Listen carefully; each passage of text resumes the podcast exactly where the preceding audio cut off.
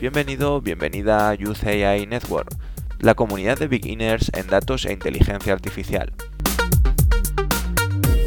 Todos los miércoles hacemos un streaming en Twitch y después subimos la grabación a diferentes plataformas.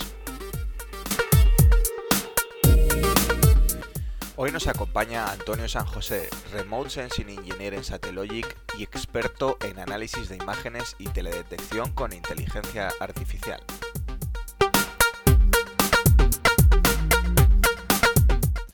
Muy buenas tardes a todos, buenos días a los que estáis desde Latinoamérica.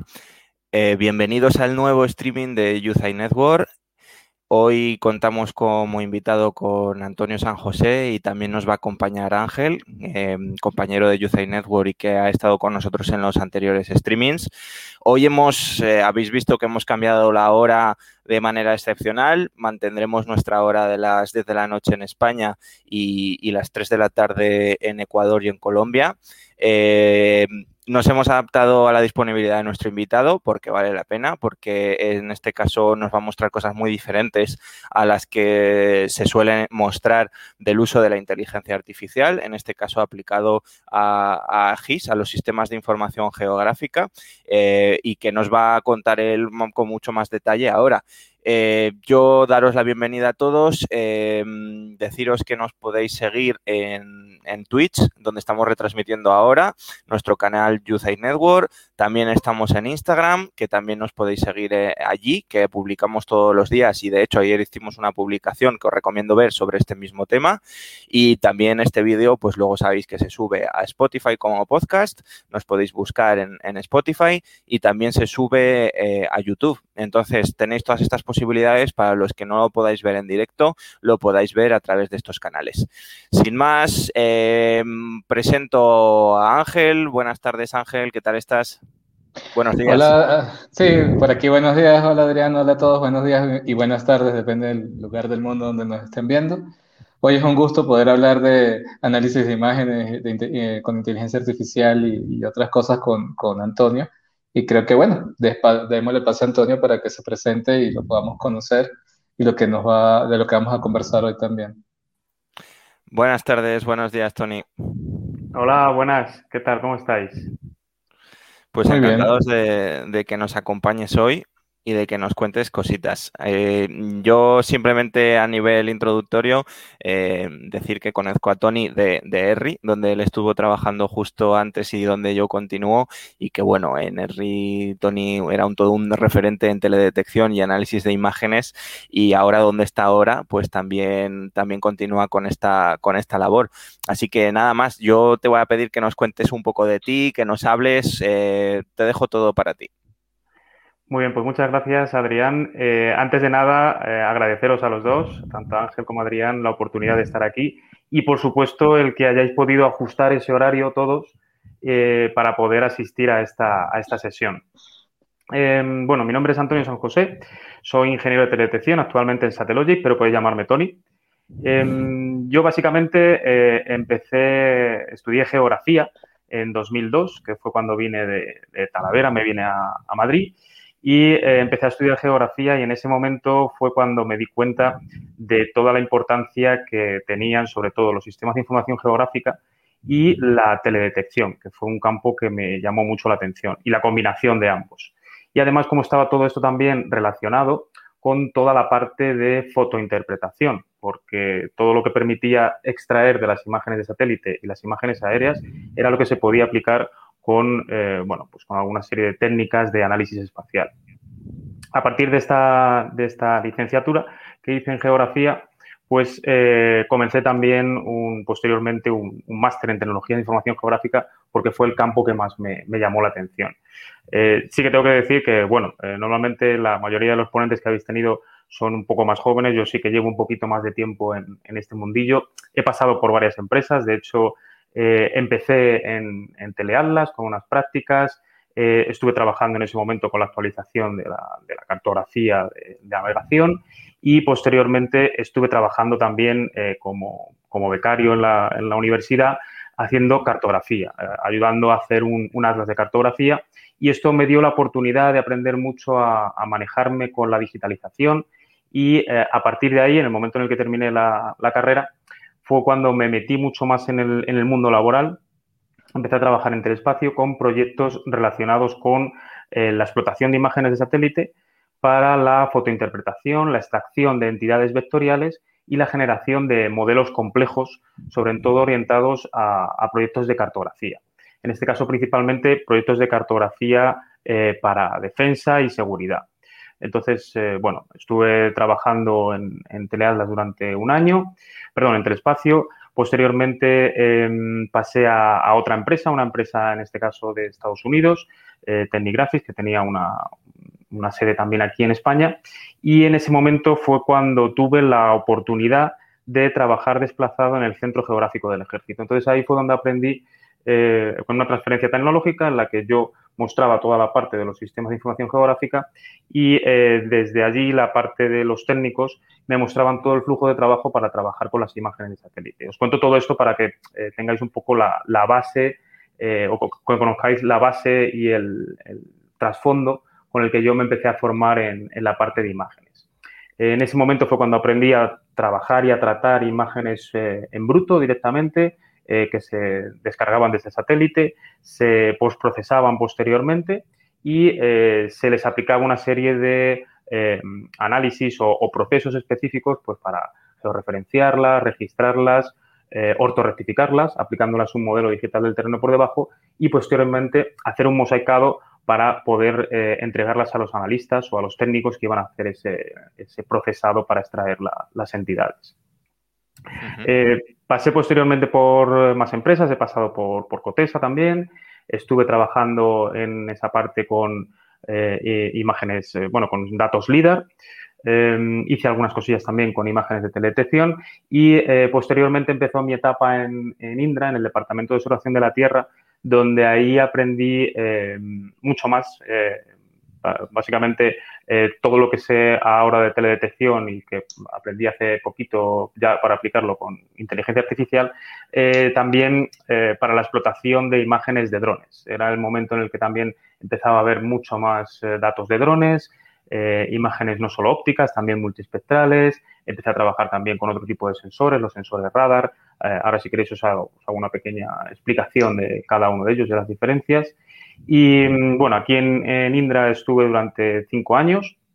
Estuve trabajando también mucho más centrado en toda la parte de proyectos de defensa eh, y también de seguridad y de emergencias. Entonces, todo esto me dio la oportunidad de poder tener esa visión global completa desde que eh, adquieres las imágenes de satélite, las procesas, eh, las preparas, haces la extracción, generas la cartografía con esos datos y finalmente esa cartografía y esas bases de datos son las, las que se entregan a, los clientes finales. Y bueno, después de pasar por Indra, pues ya hace como tres años empecé en, en ERRI, donde he estado casi algo más de dos años y medio. Em, en ERRI tuve la oportunidad de llegar en el momento justo en el que el software ARGIS, em, digamos que daba el salto, daba el paso definitivo a poder aplicar todas estas técnicas de inteligencia artificial, principalmente em, la posibilidad de aplicar algoritmos avanzados de Machine Learning y eh, utilizar, empezar a utilizar esas técnicas de, Deep Learning para poder aplicarlo a la parte de imágenes, eh, ya sea imágenes de, satélite, imágenes aéreas, imágenes de drones e incluso imágenes eh, capturadas a pie de calle, con lo cual todo tipo de imágenes tenía la posibilidad de poderse explotar, o actualmente se puede explotar con inteligencia artificial. También estamos hablando de imágenes de vídeo, cosa que es también muy, muy interesante.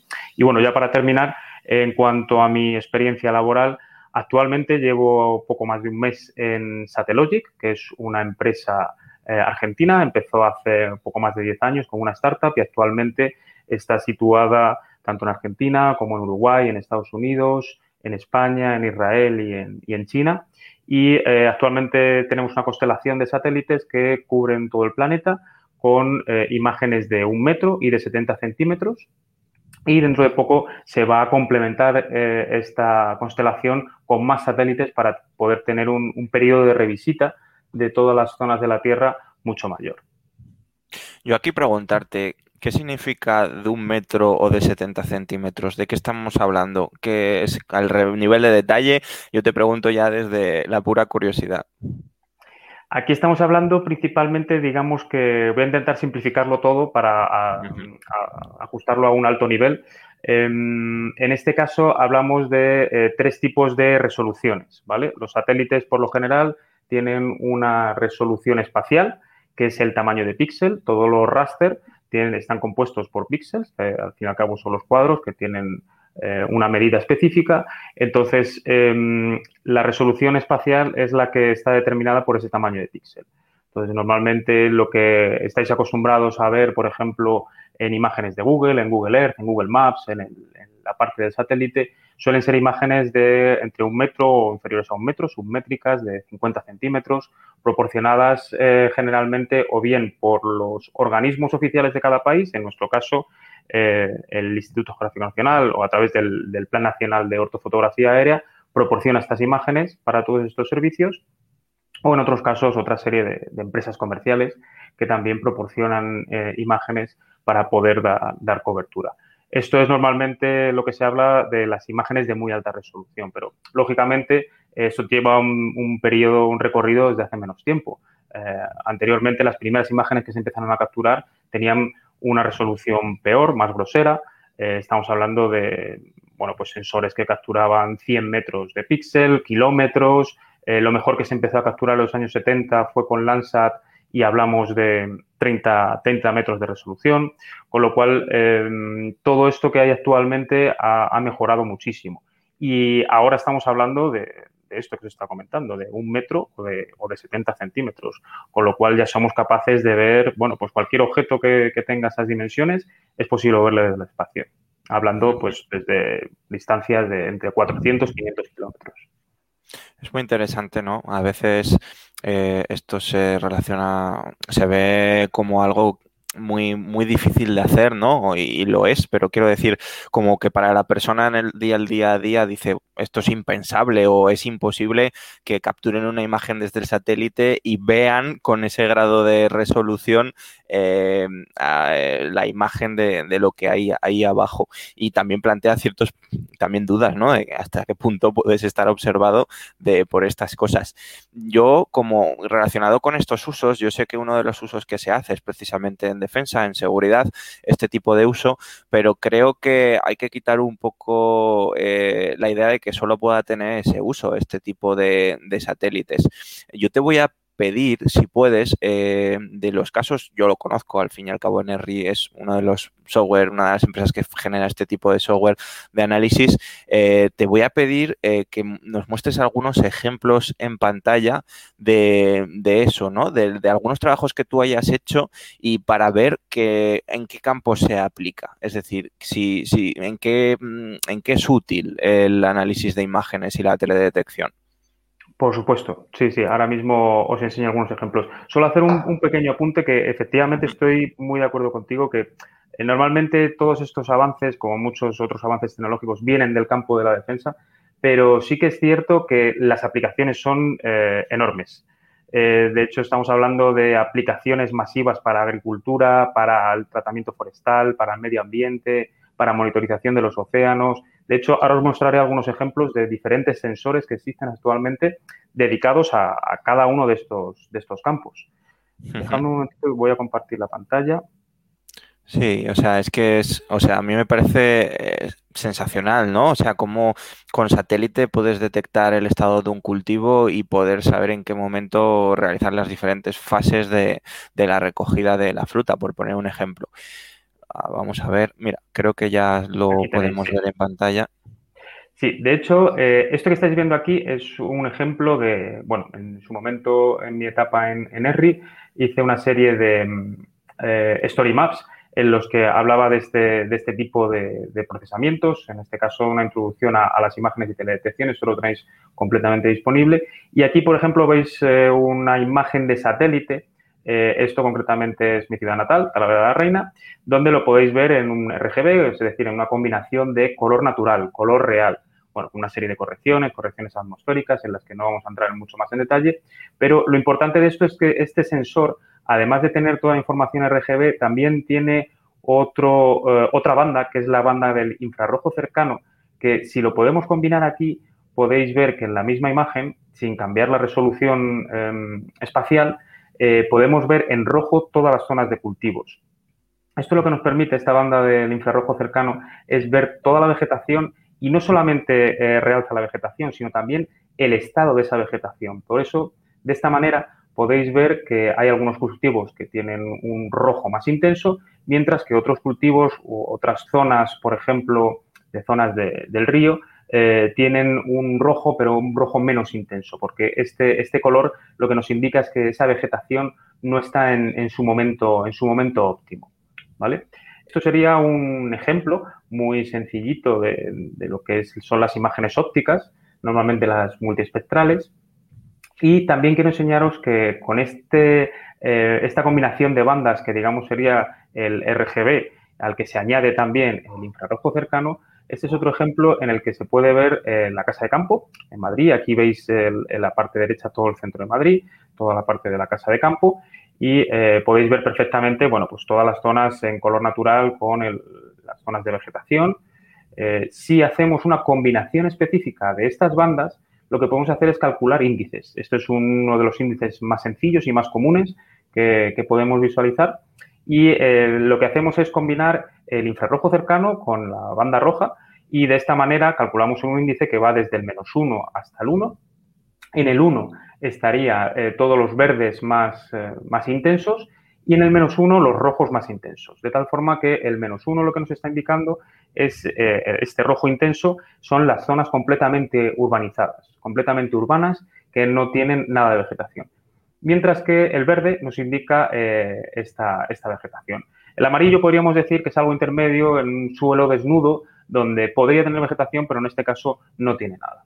Eh, es muy interesante hacer una comparación muy simple de una imagen de, verano con una imagen de invierno. De hecho, esto es una imagen de la casa de campo en enero.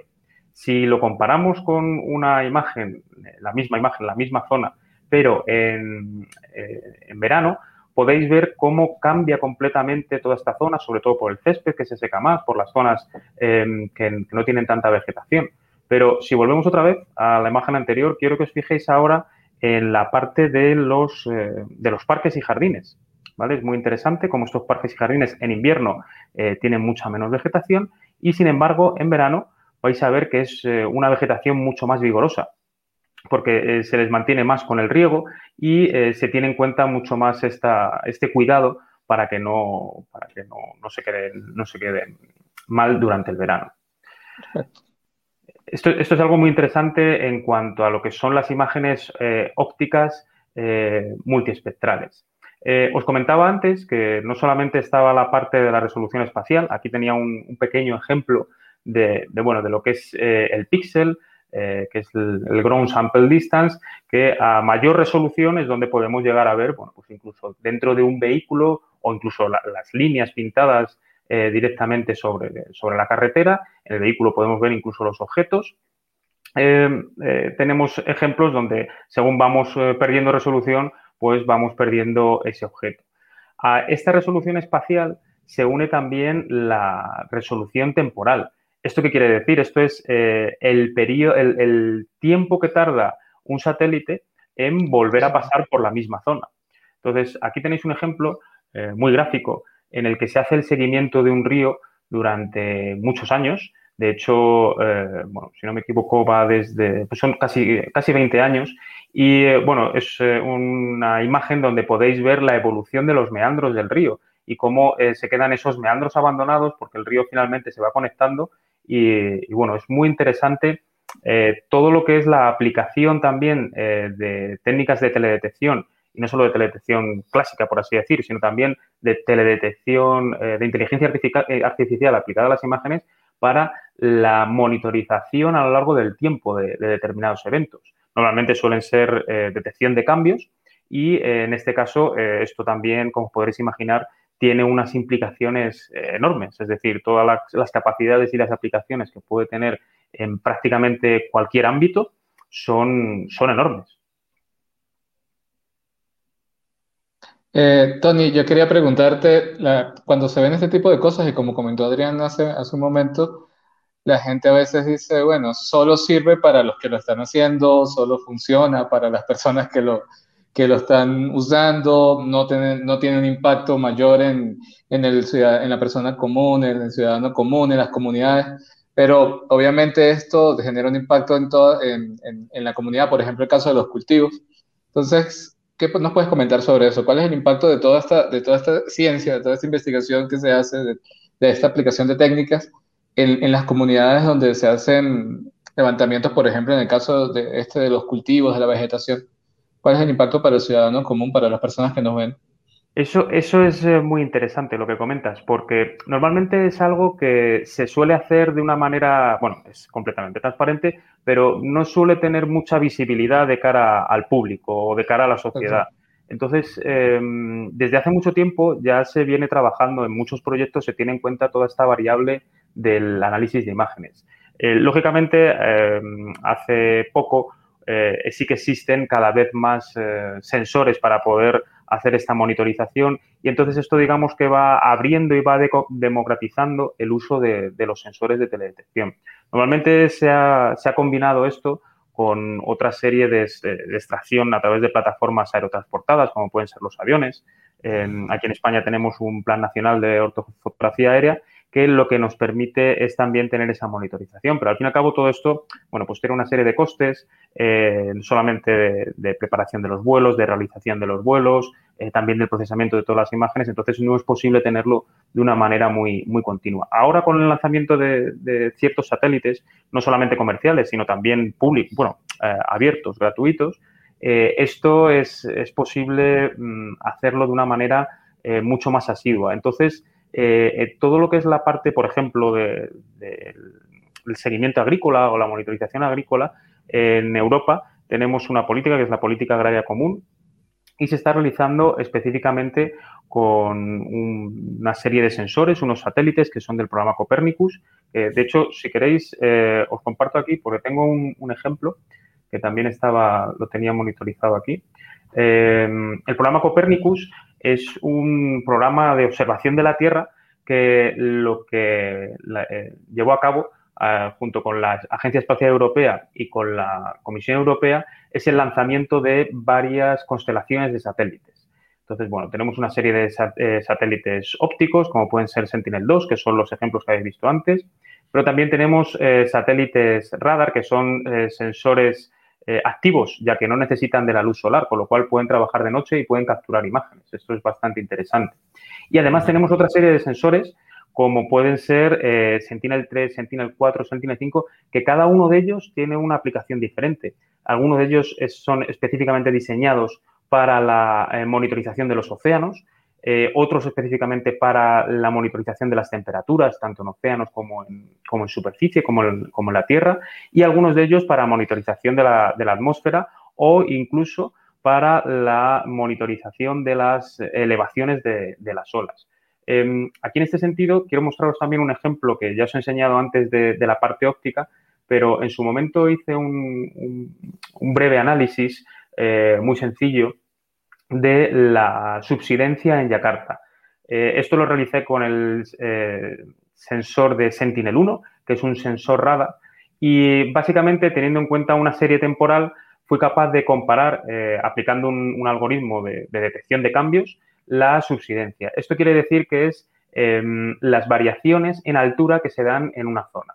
Entonces, bueno, Yakarta, que es una, una ciudad muy importante, muy poblada, Em, está teniendo un problema porque se está hundiendo, básicamente. Y lo que está pasando es que está perdiendo entre 5 y 10 centímetros cada año. Entonces, aquí en este mapa lo que podéis ver es eh, un ejemplo de esta zona donde dice el, análisis y los rojos más intensos son las zonas que se están hundiendo más, que precisamente son las zonas más pobladas. Aquí podéis ver el ejemplo en el fondo, en la, parte del mapa base, la imagen de satélite óptica, donde veis los colores normales, y eh, por encima tengo el análisis donde se ven exactamente esas zonas que se están, que se están hundiendo mucho más. Cuanto más nos acercamos a la costa, vemos que, tenemos zonas que, son más sensibles a esa, a esa inundación, pero incluso en el interior pasa esto.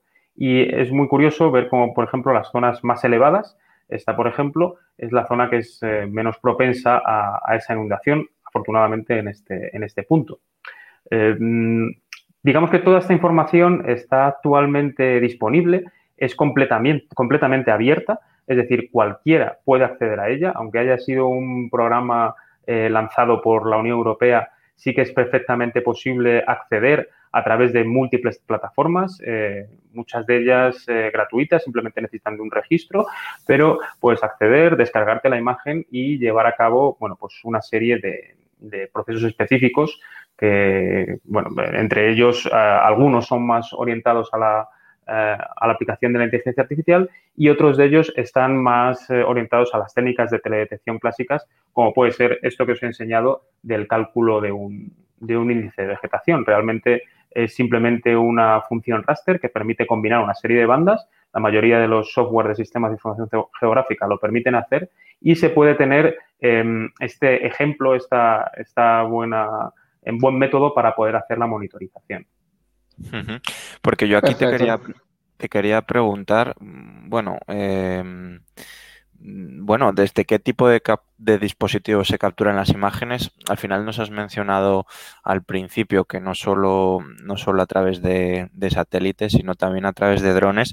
Y yo aquí te quería preguntar en concreto, mm, ¿a través de móviles es posible que esas imágenes se capturen a través de móvil y se pueda hacer una analítica de estas características? Em, actualmente los, eh, los, análisis que se están realizando, sobre todo los más orientados a, inteligencia artificial, se pueden realizar a través de móviles. De hecho, eh, normalmente imágenes, como os decía, también de vídeos o, imágenes de eh, imágenes estáticas que se han capturado directamente con, con un móvil, se les puede aplicar esas técnicas de, detección de objetos, por ejemplo, y poder identificar personas, identificar, por ejemplo, lo que son las, señales de tráfico. Si en algún momento habéis visto que prácticamente todo el mundo lo ha hecho, eh, el acceder al Street View de Google Maps, em, es posible eh, aplicar esos algoritmos de, Deep Learning o de técnicas de Deep Learning para detectar objetos y poder identificar, por ejemplo, pues dónde están las señales de tráfico, donde puede haber determinadas grietas en la carretera, donde puede haber em, necesidad de, bueno, pues de alguna serie de, cambios de mantenimiento, sobre todo del mobiliario urbano, directamente gracias a estas imágenes que al fin y al cabo son imágenes 360 grados, pero estáticas. Con lo cual, toda esa información se puede explotar y se le puede aplicar. Eh, en definitiva, y resumiendo, para contestar a tu pregunta, sí se puede aplicar a, todo, a cualquier tipo de imagen que se pueda procesar. Genial. Eh, Tony, también te queríamos preguntar, ¿cómo la inteligencia artificial ha, mejorado todo este, este proceso? Desde, desde, hace mucho tiempo se, hace análisis de imágenes y, y, como tú acabas de comentar, en algún tiempo hasta de imágenes captadas por una cámara web de esas antiguas que, que la calidad era bastante baja. ¿Cómo ha mejorado eh, la evolución de la inteligencia artificial todo este proceso? ¿Qué técnicas, por supuesto, me imagino que es muy amplio todo lo que, lo que se aplica, pero cuáles son las, digamos, lo básico? ¿Se sigue manteniendo lo básico de, inteligencia artificial, de visión por computador, de análisis de imágenes? ¿Qué técnicas son las más utilizadas actualmente? ¿Cómo ha evolucionado esto? ¿Y cómo ha mejorado sobre todo el trabajo de ustedes, que, que es genial, pero cómo lo, lo ha ido mejorando? Eh, pues sí, de hecho, aquí te tengo que decir, Ángel, que yo eh, eh, aquí es donde realmente soy un beginner y llevo relativamente poco con, este tema. Sí que es cierto que durante mucho tiempo, pues bueno, he estado leyendo artículos. La inteligencia artificial, aplicada a las imágenes lleva mucho más tiempo del que, del que muchos conocerán.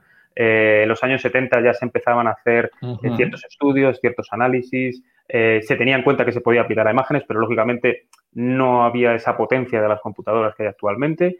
Y actualmente digamos que es eh, mucho más accesible porque prácticamente cualquiera tiene un ordenador eh, bastante potente, eh, es posible acceder de una forma más o menos sencilla a un software, como os comentaba también es muy fácil acceder a, las imágenes, con lo cual ahora lo tenemos todo. si le podemos dedicar tiempo y, podemos aprender a cómo aplicar esos, esos algoritmos, esto es una ventaja muy grande.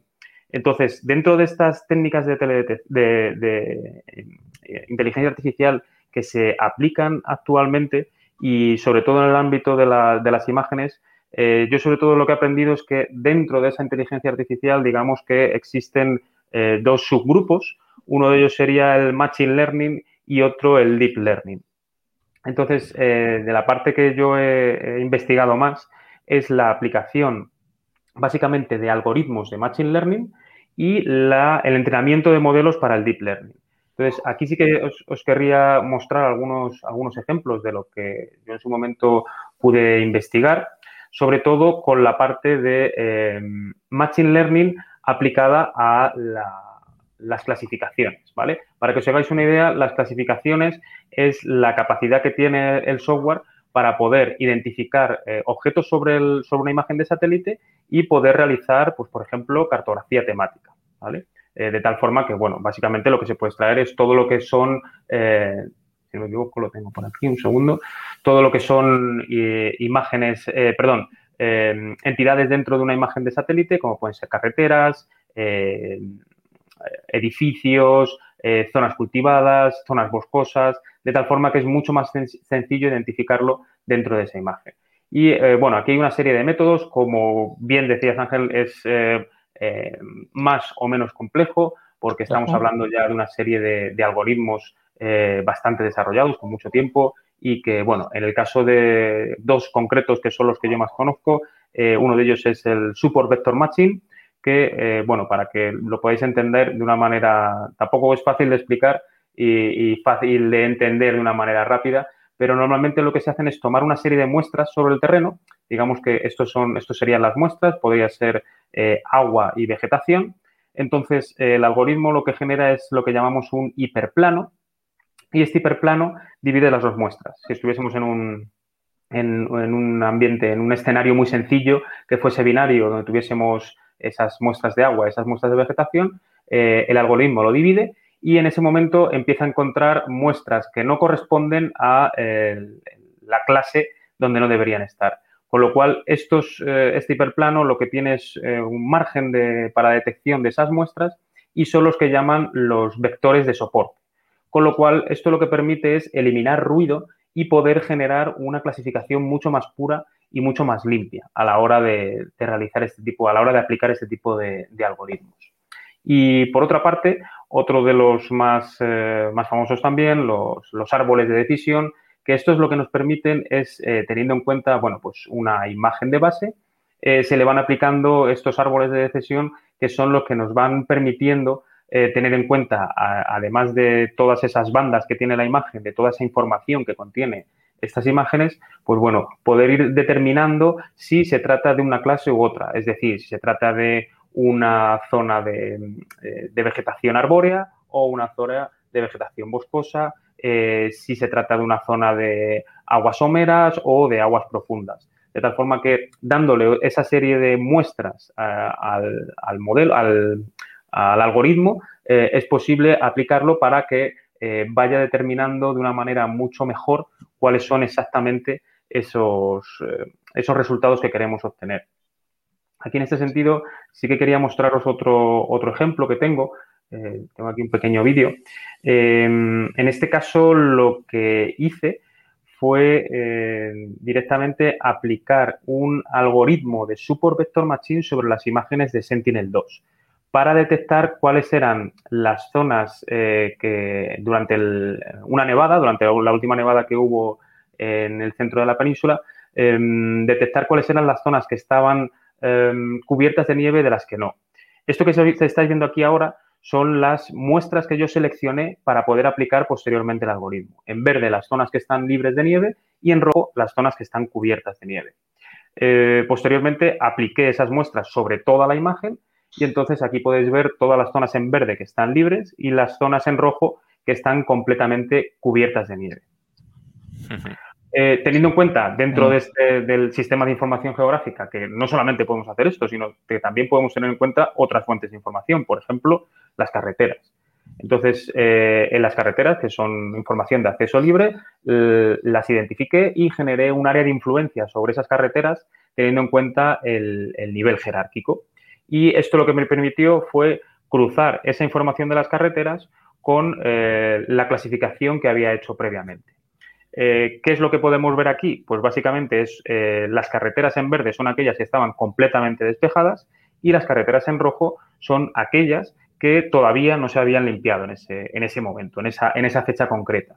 Y además, bueno, pues eh, aplicando mucho más de la potencia de los sistemas de información geográfica, eh, podíamos ver exactamente cuál era el, área concreta de carreteras que estaban con o sin nieve.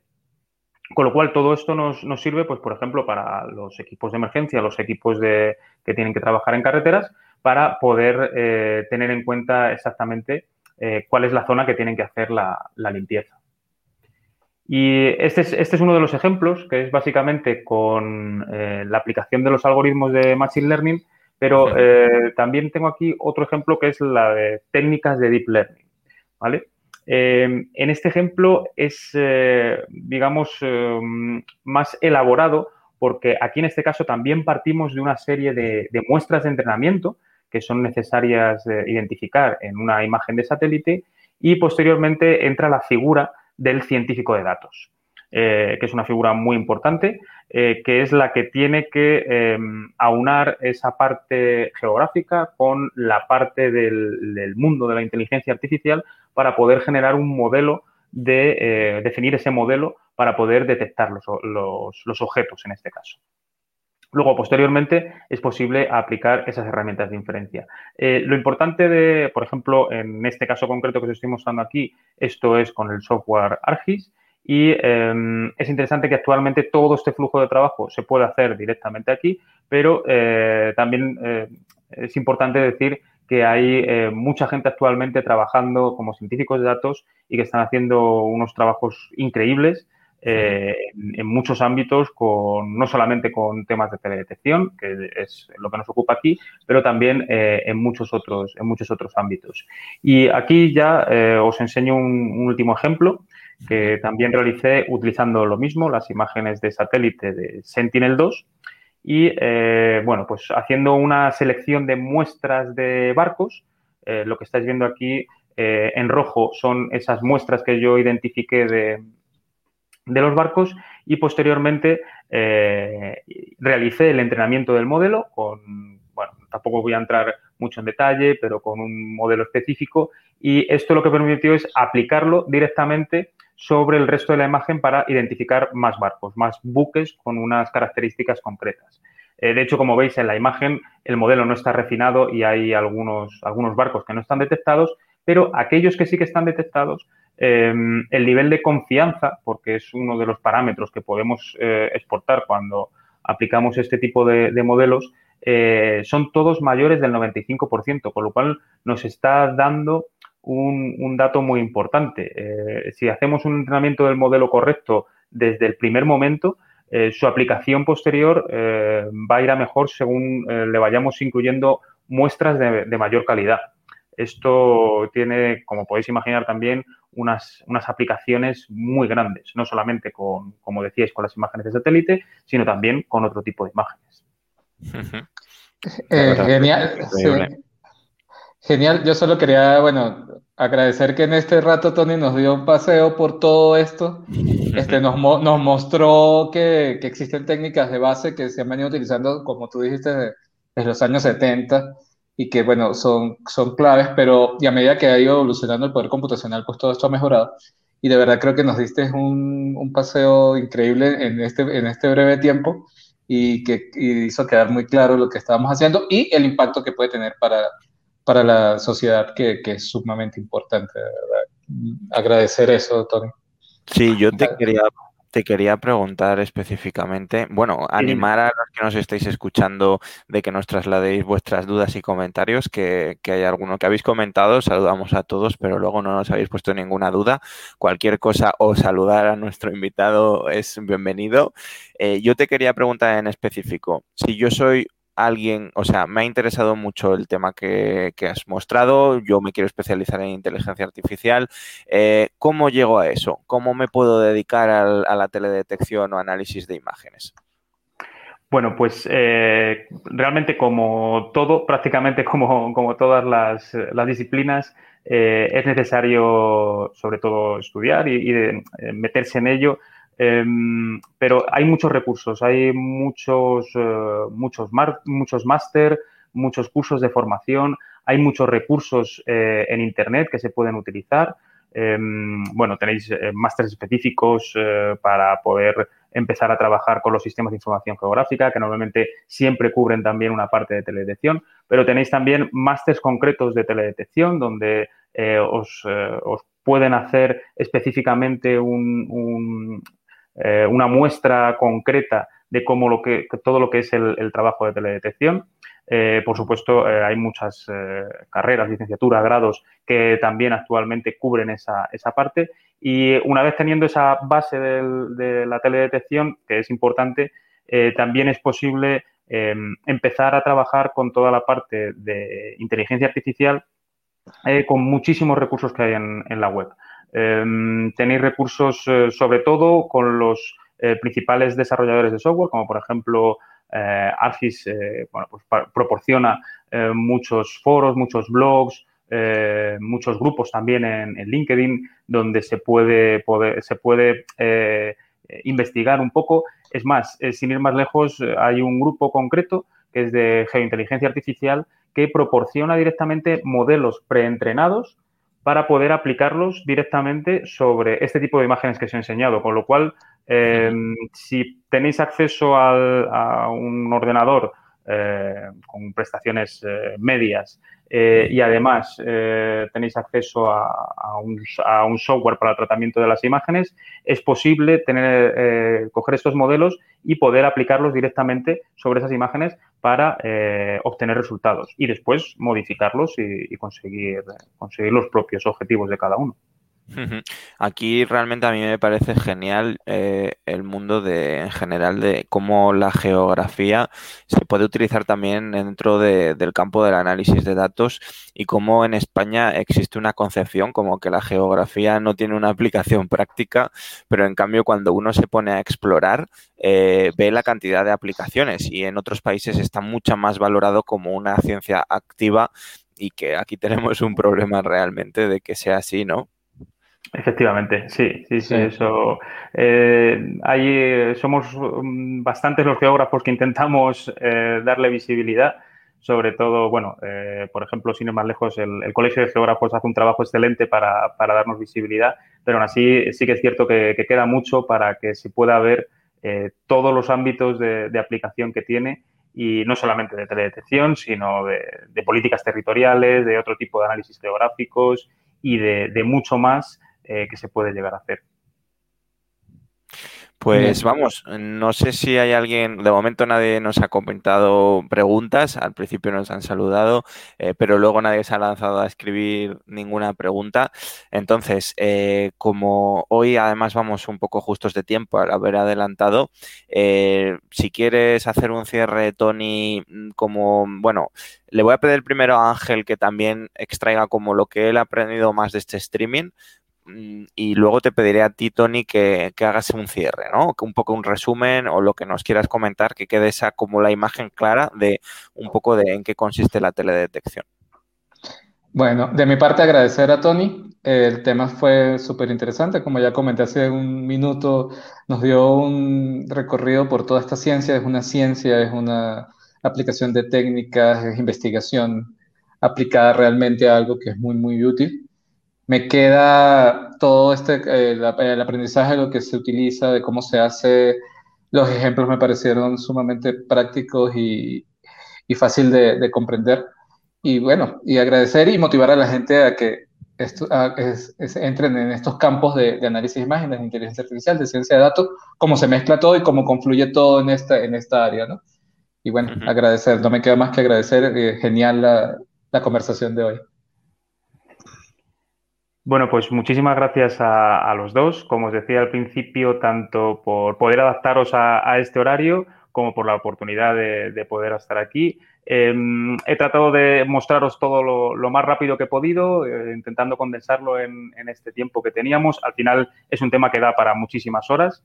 Pero eh, igual que has comentado tú, Ángel, yo sobre todo animaros a todos, a, los que tengáis eh, algún interés por hacerlo, los que estéis en ese momento de, decidiros entre, entre una cosa u otra, que realmente aquí hay mucho trabajo por hacer. Eh, yo, como os comentaba, soy un, simplemente un beginner.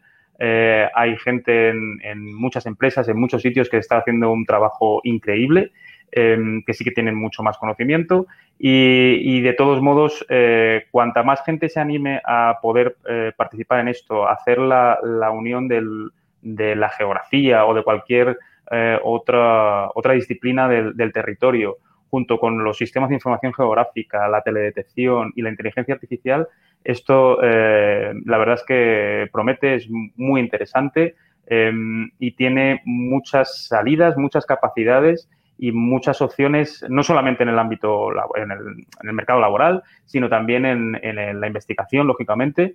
Y, bueno, y sin más eso, eh, animar a todo el mundo a que, a que busque sobre todo eh, recursos en Internet, hay muchos foros, intentamos hacer grupos en diferentes sitios y, bueno, eh, grupos de colaboración y siempre pues a través de LinkedIn o, de cualquier otra red social ahora es mucho más fácil ponerse en contacto con esta gente que o con gente como, yo que solemos trabajar en esto y con cualquier duda que tengáis a mí me podéis encontrar en LinkedIn o en alguna de las redes sociales. Yo agradecerte mucho el esfuerzo de síntesis porque esta materia es muy amplia y nos lo has condensado de manera muy rápida y muy, muy útil. Agradecerte participar y, vamos, eh, aquí estamos para cuando quieras, cualquier cosa que, algún desarrollo que hagas o algo que quieras mostrar, eh, este es un espacio donde lo puedes compartir, eh, darte las gracias por estar y daros las gracias a todos los que nos habéis estado viendo eh, por haber compartido con nosotros este tiempo y bueno, como sabéis, luego esto va, se quedará grabado en Twitch, lo subiremos al canal de YouTube y también estará disponible en en podcast de Spotify. Nada más por mi parte. Eh, gracias a todos, a vosotros y a los que están viéndonos y buenas tardes y buenos días a los que estáis desde Latinoamérica. Muchas gracias a todos. Chao, gracias.